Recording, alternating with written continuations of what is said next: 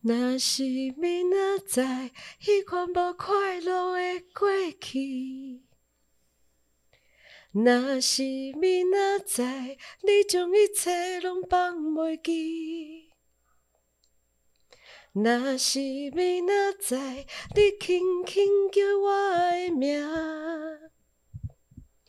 若是明仔载，你搁有敲电话互我。你现在收听的是《简白爱》。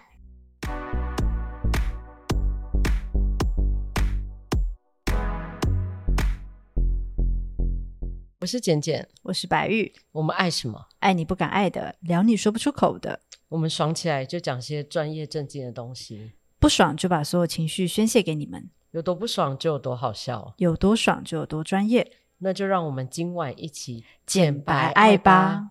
前几集就是每一集都要讲自己被 fire，今天终于来到这一集。其实我们还没有正式开始讲你被 fire 的故事，好吗？可是我内心就是充满了喜悦，我仿佛在跟大家告解这一切。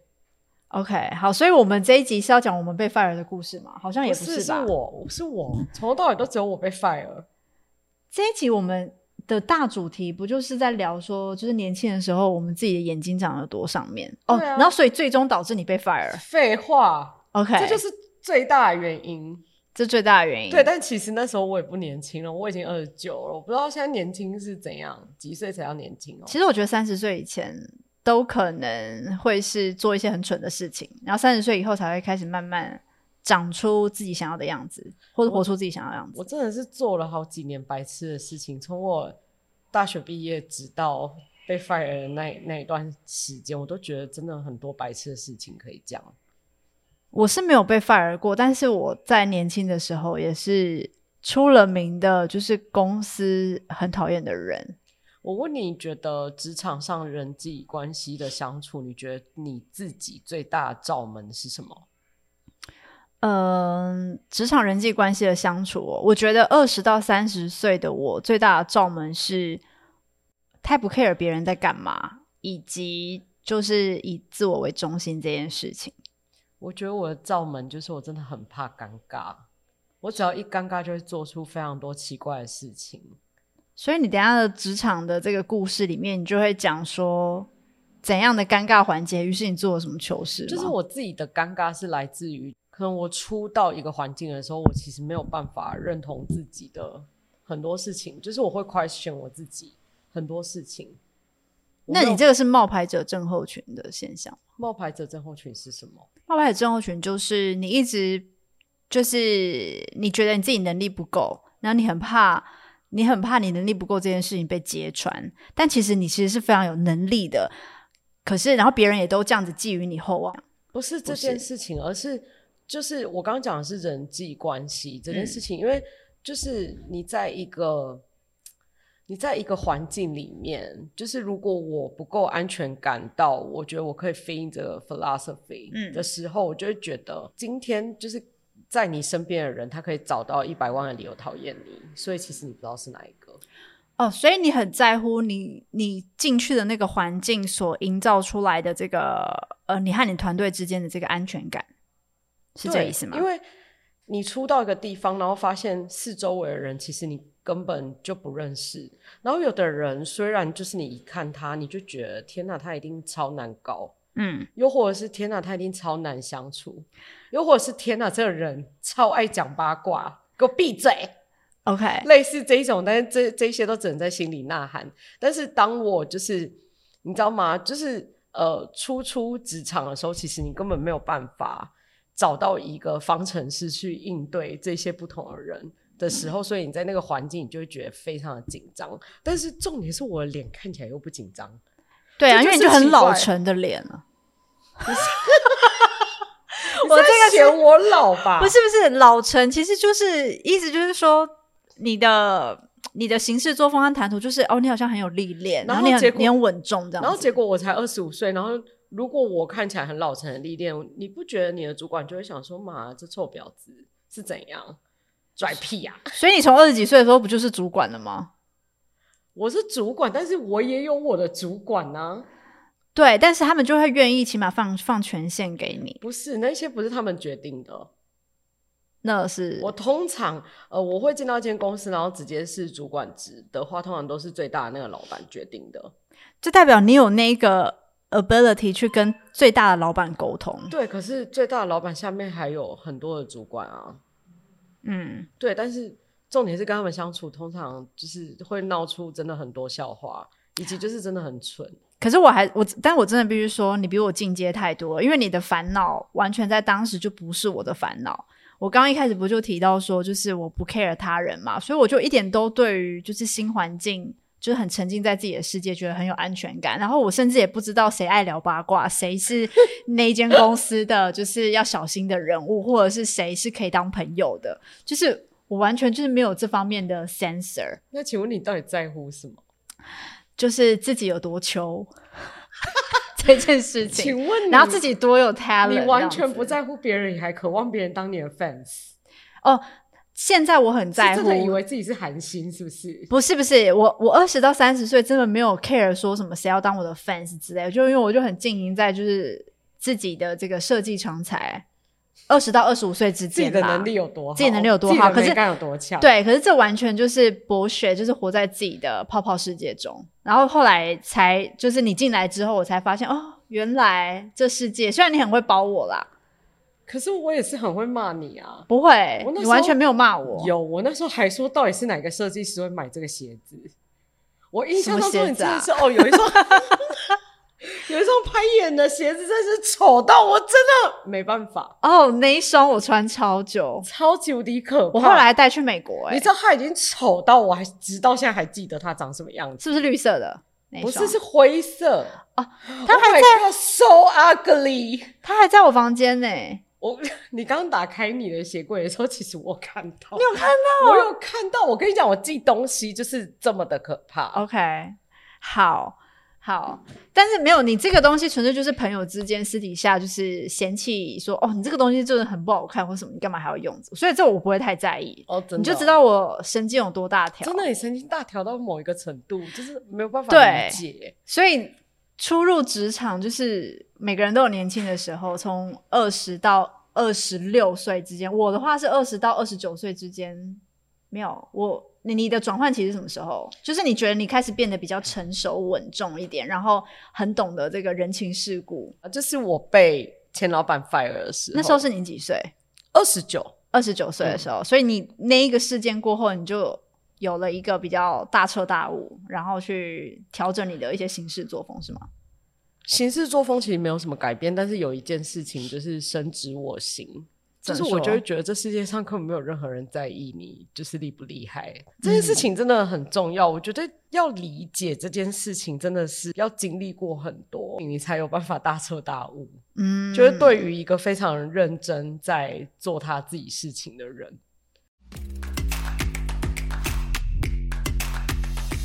因为我二十五岁的时候，就是因为我大学一毕业的时候，我其实就是自营商，就是我其实是在自己卖衣服，所以基础上我的世界里面没有上位这东西，因为我就是我就世没有界里老面板的这件最事大的那个人，嗯。对，然后直到就是我去了第一间公司上班，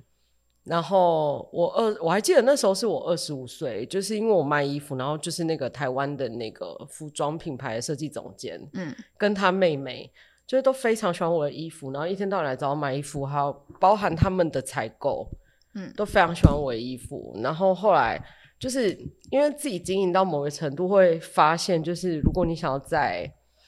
fashion 这个产业里面再有更大的突破，就是以现阶段的资源跟能力，其实很难做到。所以，呃，他们其实有问我说，就是中国大陆有个工作机会，就是你有没有兴趣去这样？嗯然后那时候我就心里就想说，好吧，那就那那就去试试看，因为真的二十五岁还太年轻，我就对觉得没有什么值得。就像你自己做生意，可能就是你的月收入平均来讲，其实还 OK，就是跟你一般水平的同学相比的话，其实是可能你的薪水是高他们三四倍。，对，对，可是你要承担的压力也很大。再来是你的 business 到某个环节之后，你会发现其实单靠你自己的力量真的很难再上去。嗯然后你自己会的东西也太少，你就算想要 expand，就是一个新的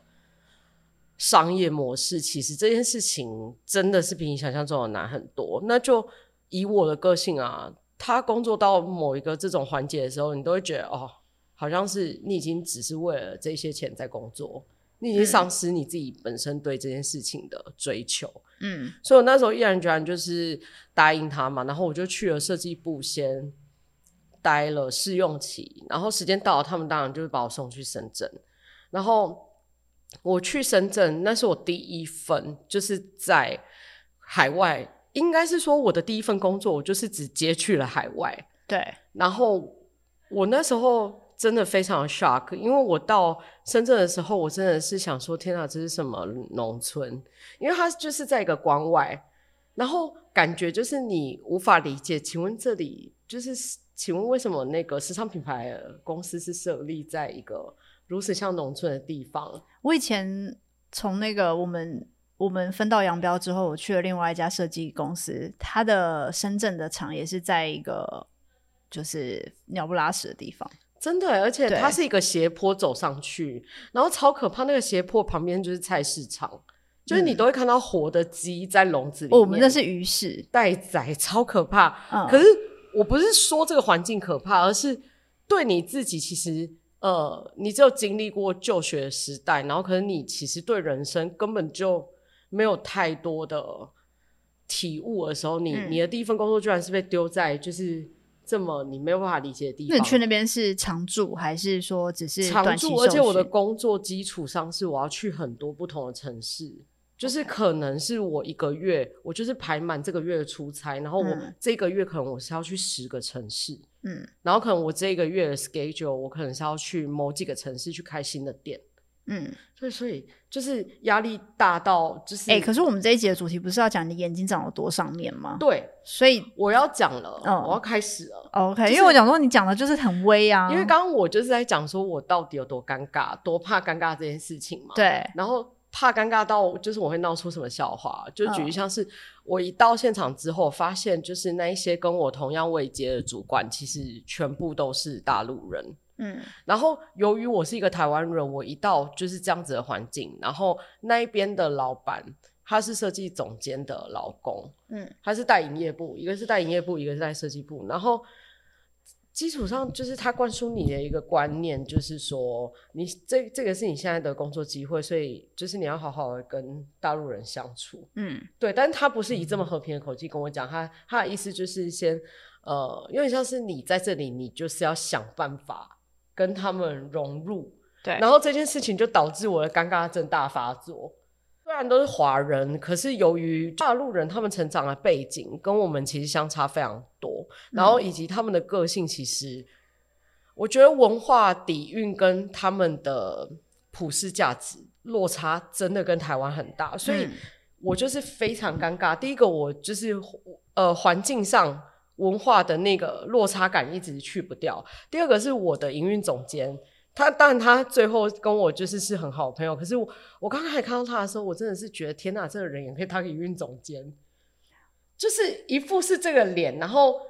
我的位置在他的前面的前面，对，对，然后他从来不跟我讲话，然后我也从来看不懂他在干嘛，因为他在所以你们互看不爽，对，可是请问我就是他的下属，我有什么好不爽他？对，然后有一天，就是有一天，就是我要出差了，我第一次的出差，然后公司帮我订了飞机，那那一趟我是要去安徽，嗯，然后我的行程是我要先搭飞机到南京，然后再坐车到安徽。哦天哪，那一天刚好我的营运总经也要出差，所以公司就安排我们两个一起去深圳的宝安机场。然后在路上，我终于跟这个人讲话了。嗯然后我跟这个人讲的第一句话，你知道他跟我说，他要说那个你知道副总，副总就是我们设计总监的姐姐。对，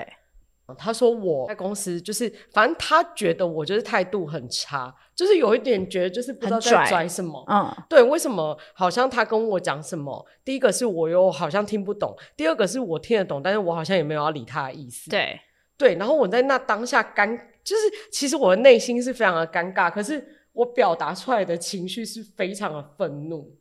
然后你知道，所以我就你是你你怎样？你修理人家是不是？没有， 我就是大骂那个副总，在我的营运总监面前。然后重点是我骂他骂到我，我的天呐，就是你为什么要骂人？我已经在机场了，然后结果那一班那个班机我居然 miss，然后你知道到最后怎么怎么因为结你束了吗？嗯，到最后就是我打电话给副总，跟他讲说不好意思，那个南京的飞机我就是没有坐上去，多白痴！哎、等一下，等一下，等一下，我我想来回还还原一下现场。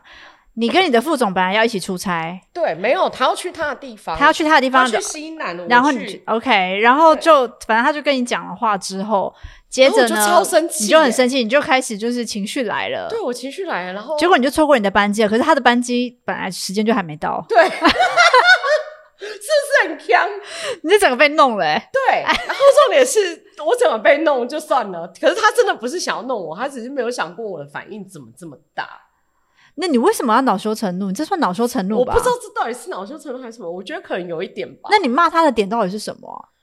我骂他的点就是他就是一个老太婆啊！就说你凭什么这么就是我跟你讲，他就是凭什么？因为他妈的，他就是管公司财务的，啊、就是这基础上就是一个家族企业。他今天在那个角色，他就是可以随便讲你是一个什么样子的员工。基本上你把鞋卡后哎、你就是应该要巴结他啦。对，但是天呐，我在那个位置从来没有做过巴结他这件事情，而且我就很生气的跟我营运总监讲，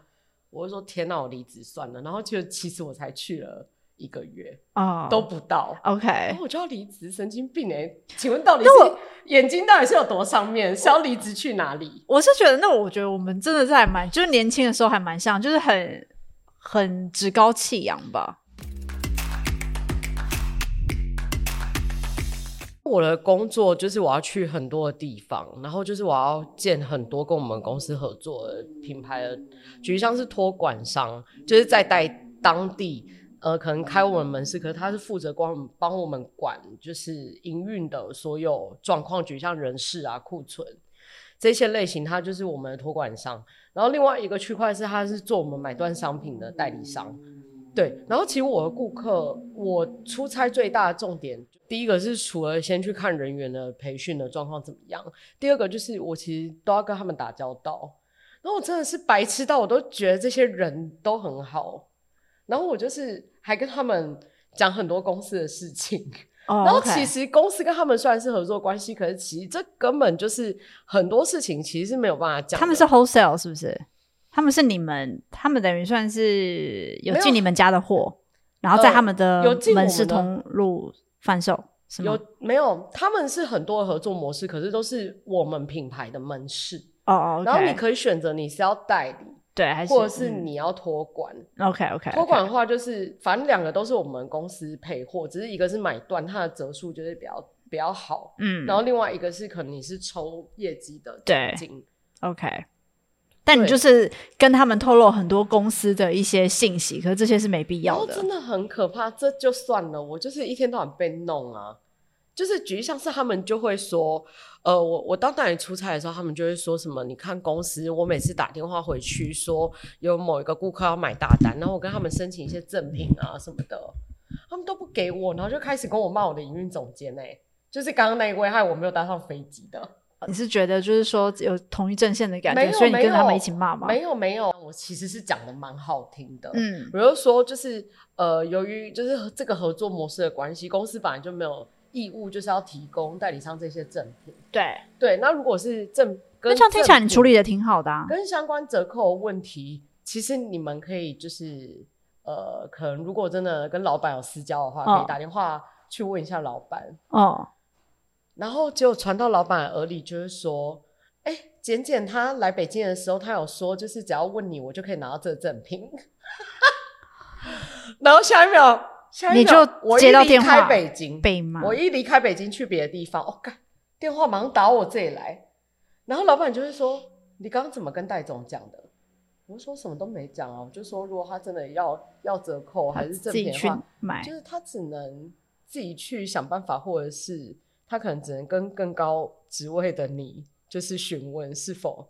有可这以件事情。对，可是重点是我是老板的下属，我为什么要把问题推给老板？这又是另外一个哦搞不你清楚踩状雷况了的事情。对对对对，反正种种各种各种，就是一天到晚被弄，就一天到晚，只要你出差讲了一些莫名其妙的话，就会传到你耳但朵。这真的就是因为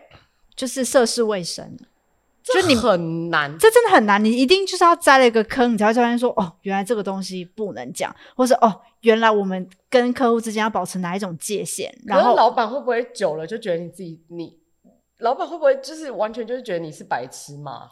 这种话也可以讲。呃，那我这个心我里觉得就就是要看你后来老板怎么怎么看你，后来老板就这样啊，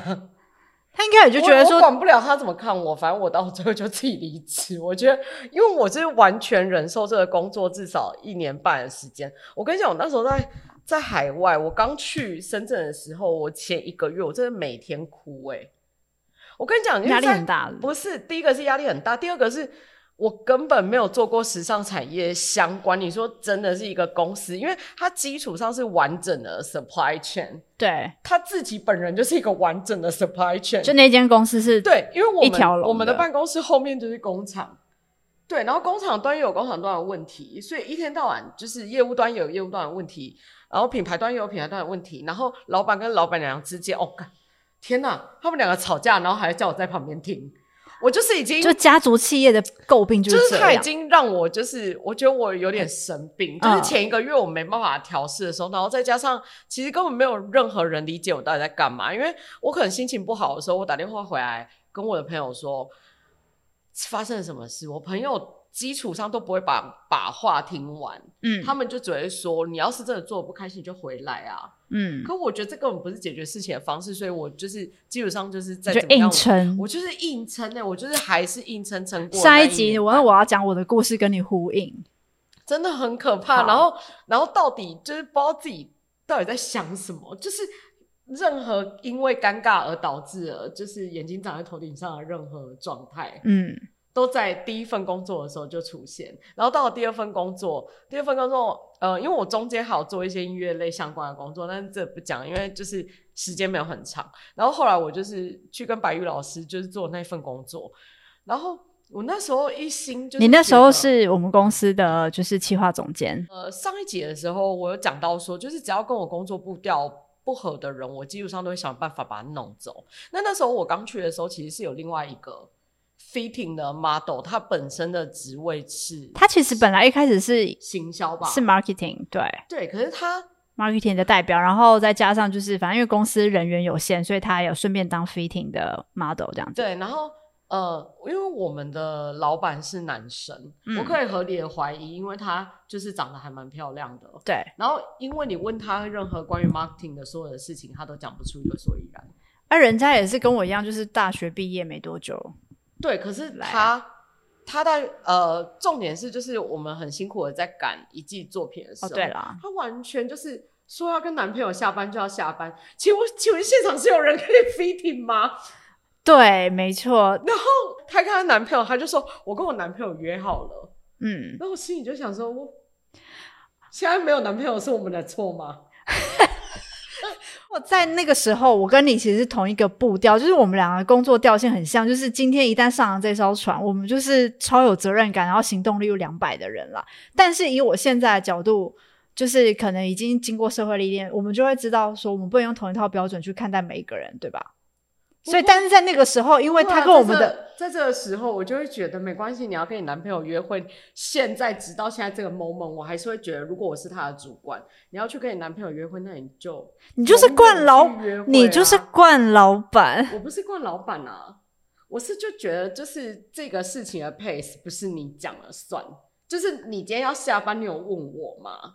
哦，对，控还制是你要不要狂。先跟我讲？就是你要不要先跟我讨论一下今天的工作所进以度？，但总应之该就要是在哪里你告一们个段你们的落工作节奏是不一致的，所以你觉得这人就不适合在你的 team 对，上然了。后重点是老板超爱他，我我其实搞不清楚老板爱他的任何理由。然后我后来其实明白，因为我们老板是狮子座，嗯，对啊，天哪，就跟白玉老师同一个星座，然后为什么男生女生差这么多？Whatever，反正他就是非常的喜欢他，可是基础上因为我讨厌他，讨厌到那就请问是对方是什么星座？你你还记得我吗不？记得哎、天哪，我为什么要记？那你凭什么扯狮子座进 来？因为我被狮子座老板 fire 啊。哦，好，哦，我先把他弄走了之后，我觉得老板其实心情有点不好。然后第二个状况是因为我们那时候要研发的时候，我们买了很多样布，然后那些嗯样布真的每一件我们其实都有拿去做衣服，对对，只是有一些款式它可能就会被 drop 还是什么，但那老板完全也不理我们，就是花了什么费用，应该是说他不不了解在设计前端的细节，原来还要版打版。在研发端需要投入非常多的金钱，但是这个回报并不是绩效性就可以立刻看到的啦。就是他不懂，他不知道原来打板要一个费用，然后原来做样衣还要再一个费用，然后可能买一些零碎的辅料配布，然后又是一个费用。然后你去我们要筹备参展，也需要其他费用。对，呃，对那参展的费用他反而是觉得好像是他认知里面应该要有的支出，重点是设计，就是你在前端作业这些费用，他永远都是等到就是这个布商来请款的时候，我们写好公司的请款单送进去。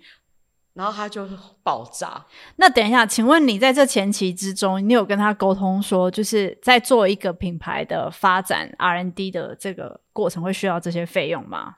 没有哎、这就是我眼睛到底长得有多上面。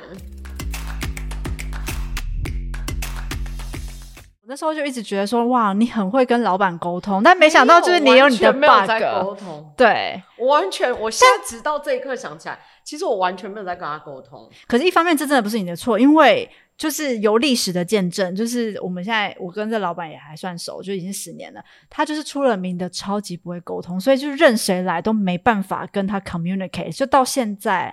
呃，就偷偷说，他现在就是连连个助理都没有，完全就是他一人公司了，因为大家都离他而去。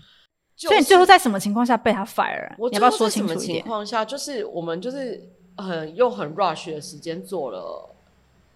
一季的春夏，再加一季的秋冬，然后到第二季的秋冬的时候，他实在是受不了，他永远都要签很贵的样布的费用，因为秋冬就是你在那个价格带的品牌基础上，你可能都要用到很多欧洲布，嗯就像你要你可能要拿熊 h 在用的那些花呢嗯来，做外套，嗯，然后又或者是可能很特殊的风衣布，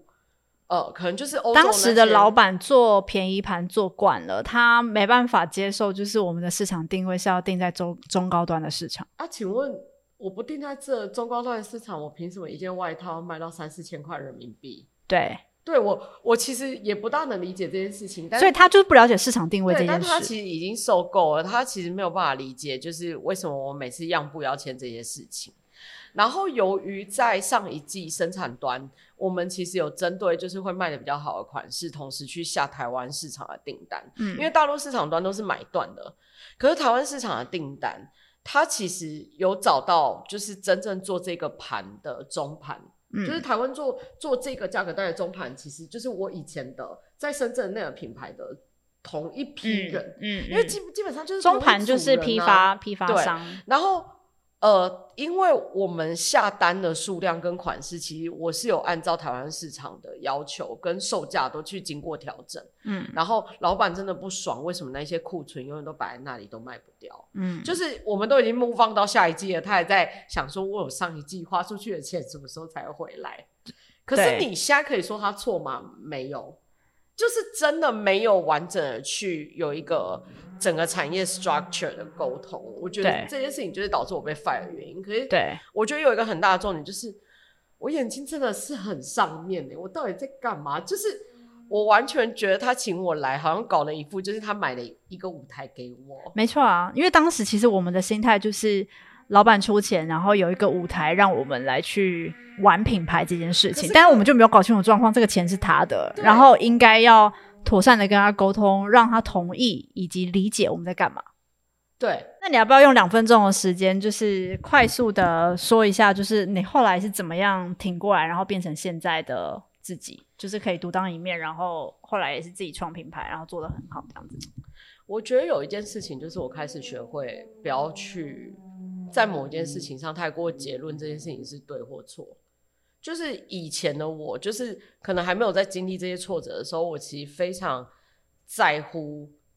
事情应该要怎么做，又或者是他应该要怎么样才是对的。可是其实对或错这件事情，它是存在在每个人的价值观里面。你可以觉得这件事情是对的，你也可以觉得这件事情是错的，对。但是这完全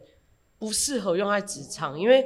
你今天只是一个在一个群体里面工作的一个人，今天不管你是不是一人之下万人之上，基本上你都要去理解。对上工作这件事情，就是直到我被 fire 之后，我的下一份在越南的工作就真的做得非常好。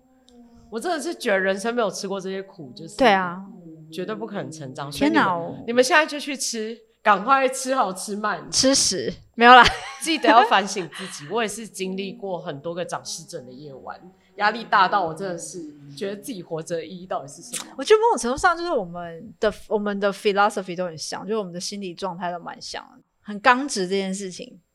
就是有点太执着了。，对，很执着，就是可是有时候其实就是真的没有怎么样啊。就是现在仔细想想，其实真的可以柔软一点，对不对？没有，就是你你还是要以他为主，因为这是他的公司，这是他的钱，对啊，应该说对真正的你只是 part of it。今对啊天就算这个 project 有多成功，你还是要把全部的 credit 都给他，没错，这才是一个当人家下属成功的所以我现在不想当人家的下属，没有，我还是我还是会想要当人家下属。坦白讲，我会我也不期望就是可能公司的体系有多好，因为我觉得每间公司都有每间公司的问题。以前刚开始在外面工作的时候，你会觉得那一些问题都让你放非常的大。嗯。啊我啦，我自己就会觉得，干这到底在干为什么你还想当别人下属？你现在就是自己就是自己的老板对啊？可是我不想看。那你现在在我现在在讲什么？就是没有啊风凉话、我不是，我是我自己的老板，可是可是我还有 partner，我还有我老公啊。嗯，对，啊。所以你还是很 enjoy，就是当没有老二 enjoy 是不啦，是？就是你说的老二是哪一块？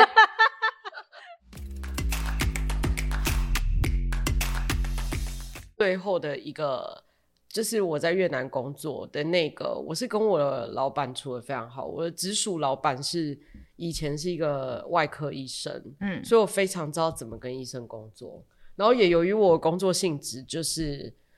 它本身就是比较走工程面跟就是专业面，就是变成是你想象外科医生在做手术的时候，他的那个 procedure 是从一到一百，这个人才不会死掉，才可以成功的活着。嗯，然后他工作的步骤就是这样，你一定要从一到一百，每一个环节都要做对。嗯，然后可是因为基本上我本身对自己要求也非常的高，所以其实我就是跟他处的还蛮好。那唯一的重点就是，呃，他的头上又又有一个人，结果那个人是他的女朋友，然后这整间公司是他女朋友的。所以时常偶尔还是会不小心卡在他们当中，大家的关系一定要这么乱吗？对，但是我跟他们两个其实都处得很好，所以嗯我们很常一起出去逛街。我对他们俩很好，他们俩也对我很好啦。嗯然后，因为我后来就明白，就是我后来就比较会看了，因为就觉得其实他们两个的吵架可能也不是真正在吵，嗯，他们两个表面上看起来争执的点是这个，其实根本不是。然后有时候就会学会，就是尽量不要跟他们较真。然后又或者是可能，如果他们在吵架，可能互相不跟对方讲话，你就习惯当那个润滑剂，就去跟女生撒娇，通常都会没有事。嗯，对。但你不觉得就很像夹在爱吵架的父母之间吗？可是我觉得这就是对上关系的一个文化。然后也因为我自己这样做，所以其实那一段工作的经验是蛮顺利的。在越南的，对，其实嗯就是非常顺利。我我其实完全不是因为，我完全不是因为跟他们处的不好，或者是觉得公司的政策有什么太大的问题而离职，嗯我完全就是思考我自己的人生，就是还有一些其他的事情想要做。嗯就举例像是，如果我再继续待海外工作的话，我就会变成一个就是没有生活的人。我其实对不想要这么做。所以其实就是你做到某一个程度之后，你就会开始去思考说，我做这份工作以及我下一步到底其实我要寻求是什么？对，因为对不海对外的工作，其实你它是非常单纯的一件事情。嗯就是基础上你的生活的百分之九十九都是跟这份工作有关系，不管是你的人际或者是你的 achievement，所有事情都是跟你的工作有关系。对，可是久了，你会发现你自己在这样子的环境，就算你的 achievement 是不错的，可是你会发现一开始会从很开心、雀跃百分百，到最后你就会发现，很空虚。啊，不就是应该要这样吗？然后呢，然后哦，所以这件这个任务达成了之后，我再去下一个任务，然后你每天都在做这些事情你，不觉得很像就是在跑那个轮子的老鼠吗？你会这样学的吗？我是不会觉得像跑轮子的老鼠，可是我会觉得，我感觉好像有点 dead inside 的感觉，哦就是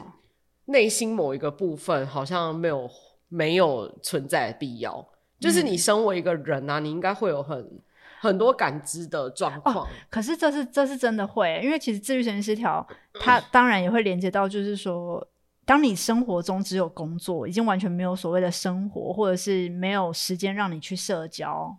等等这些事对情，你就因为是会整个枯竭。因为我的工作实在是太乏味了，然后又再加上我那时候就是我我本我那时候出国工作之前，我其实是有一个男朋友，就是可是他年纪真的大我很多，我那时候二十九岁，然后他四十九岁。哦这个之后那个好好分手那一集我会讲，他真的好啊是很有趣，嗯就是呃，我那时候其实是有这个男朋友的，可是就是我后来在越南之后，就是因为某一些事情跟他分手了，然后分手了之后，我就在想说，我人生为什么永远都是要跟一些。自己就是可能也不是很适合，嗯然后也不是非常确定自己要不要走下去的人在一起，难道就只是为了 have fun？因为我已经到二十九岁，我对觉得 have fun 已经够了。哦，同意，就是已经差不多吧，到底要放到民国几哎、年？。对我跟你一样的想法。啊我后来越南那份工作基础上，我之前遇过那些挫折，全部都是已经迎刃而解了啦。反正你最后就是因为考量到你接下来的人生的规划啦，对所以决定离开对在越。然后南那个工然后我作。离开也是很酷，就是因为我是先跟我老公去北京见面，那时候我们就是还没有结婚，就是也还没有在一起，就是我是先跟他见面，因为我们认识很久了，我就飞去北京找他。然后我记得我那时候要去北京之前，就是老板，就是那个女老板，就跟我说 c a r 嗯 o 我觉得你这次去就要离职了耶。”然后我心里就想说，我不会离职啊。他就说：“啊，如果他说他要跟你结婚嘞。”嗯，那我心里就想说，我都还没跟他在一起，结个屁婚呐、啊！，对， 结果结 果没想到，我从北京回越南之后，我那时候心里就下定决心，说我可能真的要 离职啊。因为你要去结婚了。不是，就是我就会反观所有，就是如果你在海外工作，就是就是那一系列所有的问题，我就会把它串起来。嗯，就假设今天就是有另外一个机会让我去过另外一个生活，就是我这些 achievement 够不够拿去换，嗯，就是值得吗？我思考的事情是这个啦，嗯所以我到最后其实最后一份就是比较。就是算是在别人底下工作的经验，就是、嗯是愉快的结束。 OK 这样就是听简简分享了她的这个就是职场栽坑的故事，以就及很糗啊，就是一堆糗事。但是你不经历这些糗事，然后你也不反省你自己，你真的很难理解这个社会到底长什么样子。不过我觉得现在的小朋友，起码就是我的学生们，我觉得他们好像把学就好哎，就是他们马修真的很喝，因为我昨天去上你的课，你知道。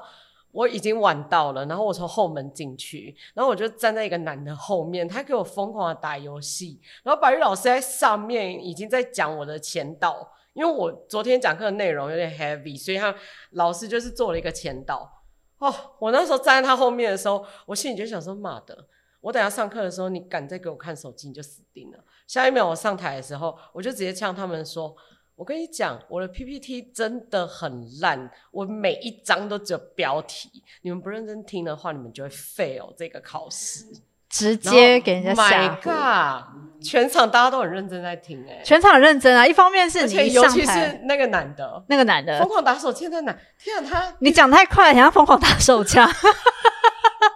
疯狂打手机那男的真的长得蛮帅的，你要不要去帮我打听一下他是哪一个系的？好，我再帮你确认一下。我都忍不住就是多看他几眼。昨天上课的时候 OK，我我这有点盲症啦，我对学生都还分不清楚。昨天我的员工也去上课，然后他居然以为那是他的学生，然后他还叫人家回答问题，对啊我还 Q 人家我，整个无法理解。我事后才觉得说很尴尬，很好笑，因为我知道简简那天要来就是上我的课，然后他就有跟我说，他的员工也想要来旁听，问我可不可以。我就想说，哦，没关系啊，反正简简是今天的讲师，所以他带来他的支持圈，OK。但通常我是不允许就是外面的人来，但因为大家现在都戴口罩上课啊，所以就是那时候我就是会 Q 学生回答我们前一天的问题，前呃上一堂课的一些问题，然后我就说来，这位戴黑色口罩的女生，你回答一下什么什么什么，然后对方就是还很坦然自若地回答了一个错的答 案，然后我就说没关系，你今天有勇气回答，我还鼓励他，然后就事后我才发现说什么他不是我的学生 他，完全不是你的学这一生，切都太坑了吧。对，好啦，那我们今天因为时间的关系呢，真的必须要赶快结束，因为等一下三分钟过后呢，就要来